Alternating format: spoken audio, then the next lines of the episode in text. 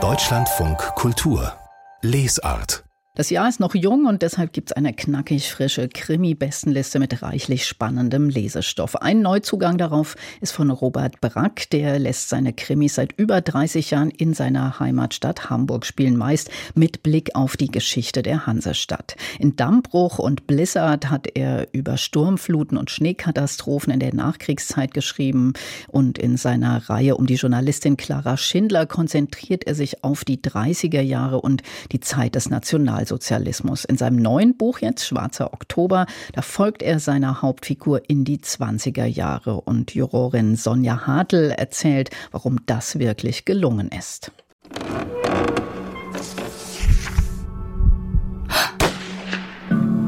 Neue Krimis. Hamburg im Oktober 1923. Der Schnitter geht um. Mit einem Messer geht er auf Menschen los, deren Lebenswandel er ablehnt. Die Polizei ist wenig interessiert, die Menschen müssen sich selbst schützen. Auch Clara Schindler, 17 Jahre ist sie und versteckt sich im Hamburger Arbeiterstadtteil Barmbek, wo sie hofft, dass ihr Vormund sie nicht findet, ehe sie volljährig ist. Die goldenen Zwanziger werden die 1920er Jahre genannt und viel zu oft in Filmen, Serien und Romanen zu einem einzigen Rausch voller Tanz verklärt. Aber in Robert Bracks präzise recherchiertem Kriminalroman wird sehr klar, wie elendig das Leben damals für viele arme und hart arbeitende Menschen war. Das zeigt sich schon bei Clara Schindler. Sie haust in einem schimmeligen Kellerloch, schuftet in einer Gummifabrik und schaut zu, wie die Inflation ihren Lohn frisst. Niemand hat genug zu essen. Aus Hunger und Verzweiflung tötet eine Nachbarin erst ihr Baby, dann sich selbst. Clara will gegen diese Not etwas tun. Sie engagiert sich bei der KPD und beim Pranger. Das ist eine Interessensvertretung der Prostituierten, geleitet von Cathy Gutmann. Eine historische Figur, die großen Einfluss auf die fiktionale Clara Schindler haben wird. Schwarzer Oktober ist der vierte Teil mit Clara Schindler. Die vorherigen Teile spielten in den 1930er Jahren, als sie bereits eine furchtlose Reporterin für die Hamburger Volkszeitung ist. Hier wird klar, wie sie zu der geworden ist.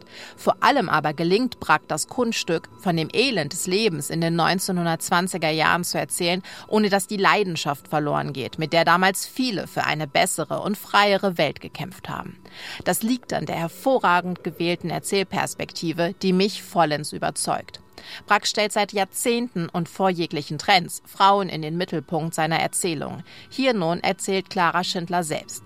Sie rekonstruiert ihr zerstörtes Tagebuch und schildert in aufgewühlten, oftmals abbrechenden Sätzen ihr Leben vom Sommer 1923 bis Oktober 1924. Und zwar mit einer Inbrunst, die nur eine 17-Jährige gegenüber allem haben kann.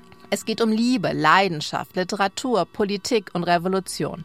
Dadurch gerät die Angst vor dem Schnitter fast ein bisschen in den Hintergrund, aber das ist egal, denn es geht hier um etwas Größeres. Da ist ein Wille in der Welt, der mit zerstörerischer Wut alles niederwalzt, was Leben und Freiheit und Glück bedeutet, notiert Clara am Anfang. Diesem Willen stellt sich Clara mit aller Macht entgegen. Und ich stand sehr gerne an ihrer Seite.